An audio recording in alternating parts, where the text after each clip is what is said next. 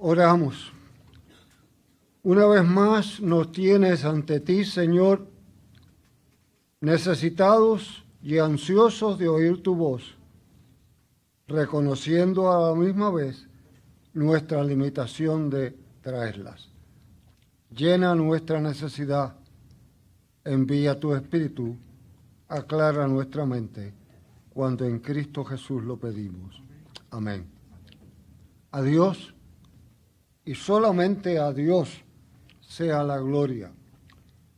Yo me imagino que una gran parte de nosotros surgió en la escuela en la época que los primeros años nos enseñaban los colores básicos y nos enseñaban a disfrutarlo y a la misma vez nos enseñaban cómo combinar dos colores para hacer un tercer color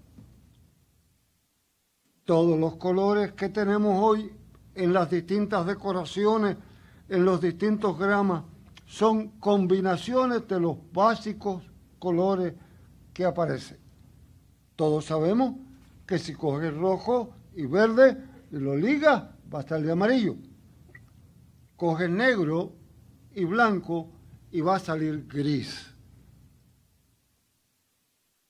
No es tan oscuro como el negro, no es tan claro como el blanco. Pero han surgido otras dificultades. Algunos aprovechan lo que llaman zona gris. Y es muy típico en el campo teológico hoy y en el campo religioso escuchar conversaciones como esta. Jesús no hubiese dicho eso si viviera en esta época o tú estás ubicado fuera de tiempo. Eso era para otros tiempos. Hay descubrimientos distintos. No, yo no puedo aceptar que Jesús sea el único camino. Hay otros caminos. No, yo no puedo aceptar castigo porque Dios es amor. Y eso no está tan claro en las escrituras así que yo no puedo. Así que se esconden detrás de la zona gris. Fabrican una zona gris. Disfrazan un Cristo para la conveniencia de un mundo en decadencia. Y olvidan más y más que Jesús vino a traer juicio. Es muy difícil que usted escuche alguno de esos púlpitos que yo tengo en mente que hablen del juicio de Dios. Eso ya es fuera de moda. Eso ya está borrado. Eso no existe hoy en día. No es distinto al pueblo hebreo. El pueblo hebreo esperaba un Mesías que los iba a tongonear a ellos, que los iba a tratar distinto al resto del mundo. Cuando oyeron las palabras que fueron leídas aquí hace un momento, les cayó un balde de agua fría, como debe haber caído a muchos de los creyentes hoy en día que creen que tienen ciertos privilegios porque nacieron en la iglesia, porque crecieron en la iglesia, porque son partes de la iglesia. Veamos ese pasaje. El fuego está en el mundo y viene a traer fuego. Cuidado, ¿qué interpreta fuego aquí? El fuego es juicio de Dios. Vine a traer el juicio de Dios. Vine a juzgar. No lo confundan con meros conflictos. Vino a traer el juicio de Dios, el juicio sobre la tierra, sobre el pueblo hebreo especialmente. Ellos esperaban un trato especial y le estaba diciendo que no. Inmediatamente entiendan, por ejemplo, en el original la palabra baptisik significa sumergir, pero no confunda el que tengo que ser bautizado allí como el sacramento que nosotros entendemos o que iba a ser bautizado. No tiene nada que ver con eso. Lo que está diciendo en el pasivo es sumergido. Lo que quiere decir es sencillamente Jesús iba a sumergirse.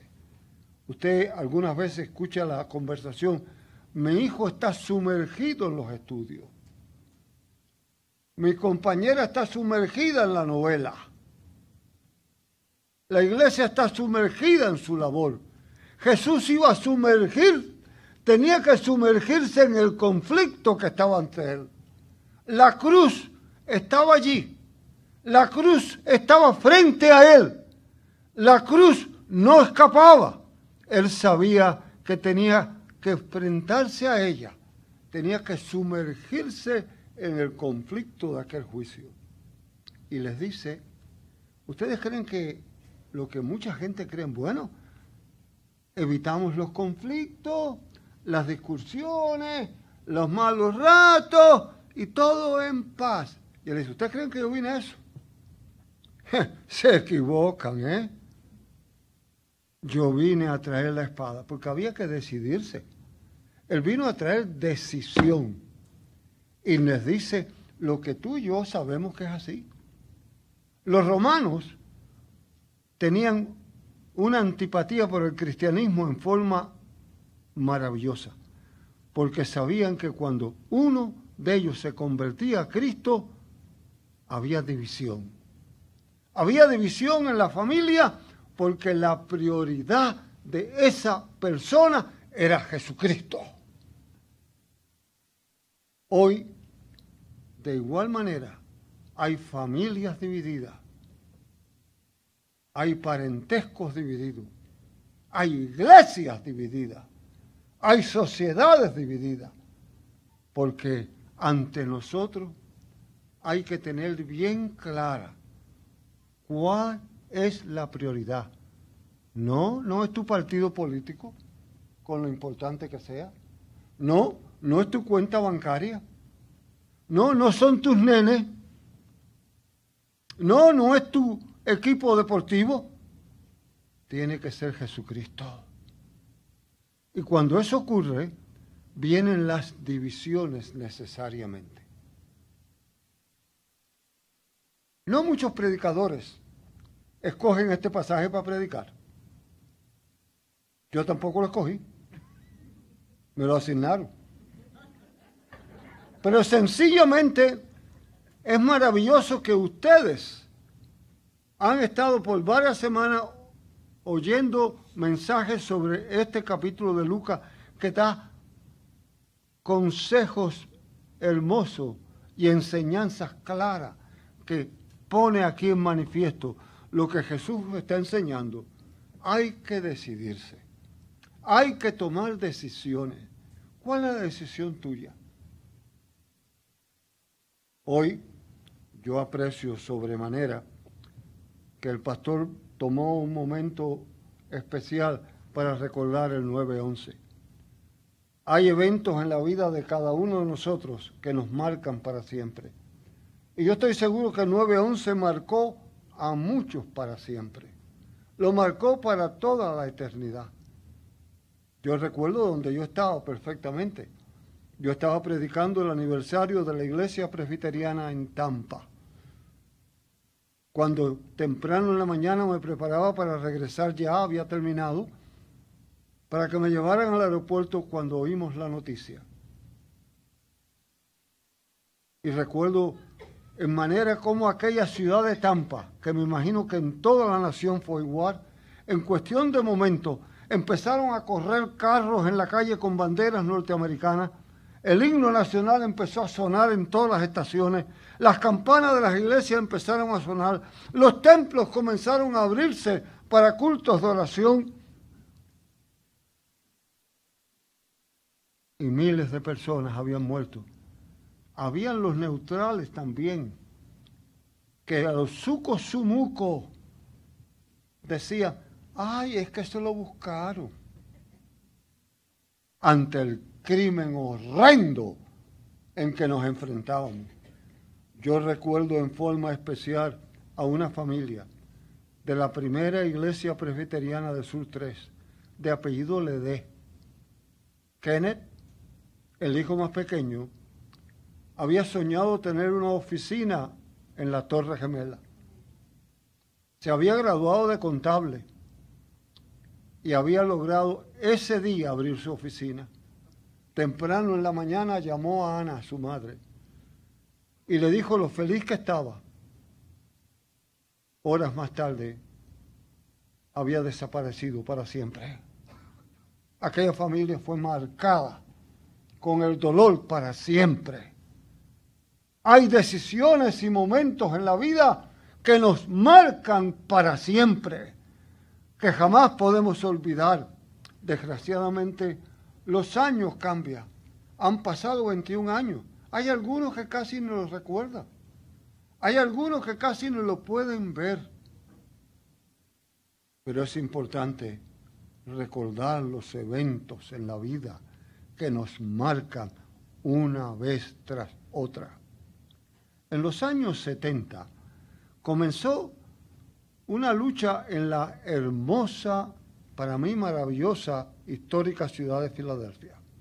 Déjeme confesarle, mi ciudad predilecta en los Estados Unidos. En la ciudad de Filadelfia comenzaron unas luchas raciales agrias, sumamente agrias en los 70. Un movimiento de alguna agencia civil empezaron a colocar letreros en el centro de la ciudad, en la Market, en la calle Broad, en Spruce, todo el centro de la bella ciudad. Y los grandes comercios y las grandes compañías ponían letreros que decían zona libre de racismo, zona libre de odio, zona libre de conflicto y entre paréntesis abajo no admitimos discusiones. A unos pocos bloques de allí se levanta el majestuoso templo de la décima iglesia presbiteriana de Filadelfia. Y una mañana, en esos letreros que después nosotros copiamos con las zonas libres de droga, zonas libres de alcohol y que todo lo demás, en aquel majestuoso templo en medio de sus dos columnas apareció un letrero de parte a parte que decía, zona libre de indecisión. Y entre paréntesis abajo, bienvenido discusiones sobre la divinidad de Cristo. La prensa pronto lo captó y el entonces pastor de aquella iglesia, reverendo Boyce, se convirtió en una figura de discusión porque constantemente le preguntaban, ¿por qué usted dice que son libres de indecisión? Porque nosotros tomamos la decisión de obedecer la palabra de Dios, de seguir la palabra de Dios. Y el problema del racismo, el problema de conflicto, solamente existe en nosotros cuando nos apartamos de la palabra de Dios. Y por tanto, nuestra congregación es una congregación libre de indecisión. ¿Estás tú libre de indecisión? ¿Eres tú de los que te gusta jugar a jueguitos de los neutrales? ¿Eres tú de los que te gusta jugar a jueguitos de no comprometerte para que no te señalen? Jesús te dice, mira, yo vine a traer fuego y el fuego ya está encendido.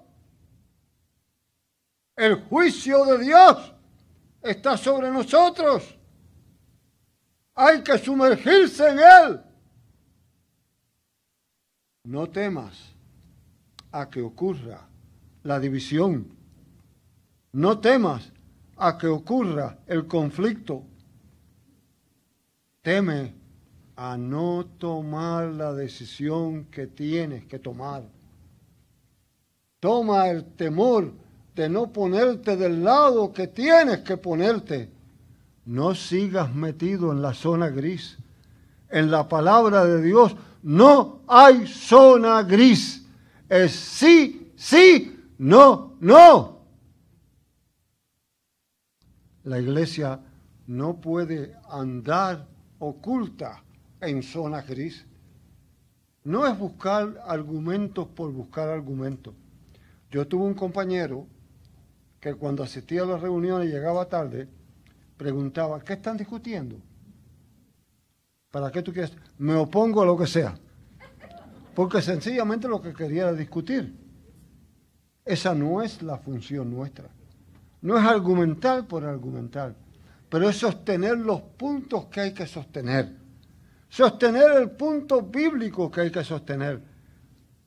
Todos nosotros, al tomar decisiones, tienen unas consecuencias. Analícese un momento usted. Analice su vida. Analice su relación. Analice su entorno. Analice su familia. Y usted verá que hay una condición y detrás de ella hay una decisión. ¿En qué tú basas tu decisión? ¿En qué tú basas hoy con mayor madurez la decisión de tu vida? ¿Dónde la basas? ¿En qué te agarras? ¿En qué te aguantas? Hace un momento yo les recordé el 9-11 y les recordé cómo transformó nuestra vida. Nunca más hemos vuelto a viajar como viajábamos anteriormente. Cada vez que tenemos que quitarnos los zapatos para salir a un aeropuerto, debiéramos pensar en el 911. Cada vez que nos registran, cada vez que nos miran, cada vez que nos aumentan los pasajes por la cantidad de empleados que necesitan el mantenimiento de hoy en día. No parece visible, pero está allí. Fue parte de aquella decisión, fue parte de aquel momento, fue parte de aquella tragedia. Hay otro momento que nos toca más íntimamente a los otros. En el año 1996, ocurrió la tormenta Hortensia. El resto de la isla tuvo unas tormentitas bananeras, como decimos. Pero los que vivimos en Bayamón, especialmente Santa Rosa, un pedazo de Versalles y un pedazo de Jardines, sufrieron ampliamente. Muchas familias de esta congregación fueron afectadas. Fuimos afectados. Nunca olvidaré, nuestra junta de diáconos se creció de una manera maravillosa, haciendo un ministerio de primer orden que jamás yo podré olvidar, que impactó toda nuestra comunidad. Los que no recuerdan el momento o no lo vivieron, piensen esto, donde era la antigua Don Dona, el agua llegó a tres pies. La sala pastoral la sala de la antigua casa pastoral nuestra llegó a cuatro pies de agua. Y muchas familias, 18 familias de la congregación que vivían en Santa Rosa, perdieron todas sus pertenencias, perdieron todo prácticamente, se quedaron sin nada. Así que fue una época terrible, terrible. De igual manera, ocurrió en algunos pedazos de jardines y algunos pedazos de Versalles. En medio de todo aquello de nuestra congregación, se me pidió que yo sirviera en lo que se creó aquí, un comité de reconstrucción de la ciudad. Tomé la decisión de servir, a pesar de la mucha necesidad que había en la congregación. Así que trataba de dividir el día. Bien temprano en la mañana me dedicaba a las cosas del comité de, reconstrucción que yo presidía en aquel momento y respondía a la asamblea municipal y el resto a todo lo que tan maravillosamente nuestra junta de diáconos estaba haciendo. Así que era días muy difíciles. Uno de los pedazos que fue afectado tremendamente fue un barrio que pocas veces mencionamos, ahí en los linderos entre Jardines y Guaynabo fondo del saco. El pedacito ese que se llama fondo del saco. Allí había muchas casitas que se fueron al piso y me llamaron que había un conflicto. Así que temprano, a las seis de la mañana, yo estaba allí en aquel lugar y me encontré el desagradable hecho de que había una persona, una pareja bastante mayor pidiendo ayuda. Y de un lado estaba el director de obras públicas de Guaynabo y por el otro lado estaba el director de obras públicas de Bayamón. El de Bayamón decía, yo no puedo hacer nada porque la mitad de la casa está en Guaynabo. Y el de Guaynabo decía, yo no puedo hacer nada porque la mitad de la casa está en Bayamón. Y yo pensaba que era tan ridículo. Traté de usar las mejores palabras para convencerlos de que había que tomar una decisión. Pero no. A los pocos minutos llegó el entonces, era alcalde de nuestro pueblo en aquel tiempo. Habíamos quedado de encontrarnos allí. Nos encontramos. Me llamó a un lado, ¿qué pasa? Yo le expliqué, ya, espérate, tú verás ahora. Va allí y le dice al director de Obras Públicas de Bayamón, ¿tú tienes la bulldozer aquí? Sí. Tumba esa casa para el lado de Bayamón. La tumbaron. Entonces le dice, ¿y ahora dónde está la casa? Ponte a ayudarla a construirla. Tenía unas consecuencias a mí se me grabó en la mente para siempre que las decisiones se toman entendiendo las consecuencias. ¿Qué decisiones has tomado tú en relación con Jesucristo? No, no te estoy preguntando qué decisión tú has tomado en cuanto a membresía en Westminster. No, ni siquiera en decisión en membresía en la Iglesia Presbiteriana Evangélica. ¿Cuál es tu decisión en obedecer a Jesucristo? En obedecer a su palabra. ¿Estás todavía en zonas gris, en lo que te conviene, cuando te conviene, cuando no te molesta, cuando es cómodo? ¿O has entendido las palabras de Jesús? El fuego ya está y está encendido. Hay que sumergirse. Hay que sumergirse en él. La zona gris mata. La zona gris anula. La zona gris elimina. La zona gris extermina. Que tu sí sea sí. Que tu no sea no. Y ahora bien, el fin de ese pasaje, Jesús hace algo maravilloso. Le dice a aquella gente, mira, ustedes son maravillosos. Cuando ven que se acerca la tormenta, saben que va a llover y llueve. Así que ven muy bien las señales. Cuando hay una movida de tiempo, viene el zorroco, que era aquel tiempo, y vienen. Muchos de los que estamos aquí cuando vemos las nubes por acá, va a llover hoy y llueve. Cuando hay mucho aguacate, va a haber huracanes este año. En mi época, cuando los flamboyanes florecían grandemente, va a haber mucha monga, mucho catarro. ¿Sabemos leer los, las señales de los tiempos? ¿Estás mirando las señales que están ante ti? ¿Estás viendo las señales que el Señor está poniendo? ¿Estás viendo las señales de los tiempos que se acercan? Te está diciendo en manera clara, en manera directa, que salgas de la zona gris. Te está diciendo que aunque ocurran conflictos, aunque ocurran divisiones, aunque ocurran discusiones, tú y yo necesariamente tenemos que estar en una zona libre de indecisión. Sí, libre de indecisión. Es importante decidirte.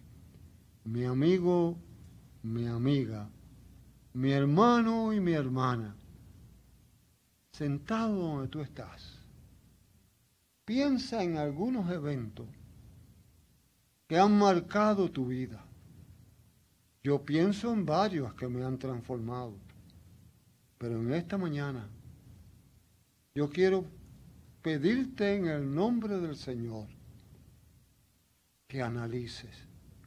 ¿Estás en medio de un conflicto? ¿Estás en medio de una lucha? ¿Estás en medio de una dificultad?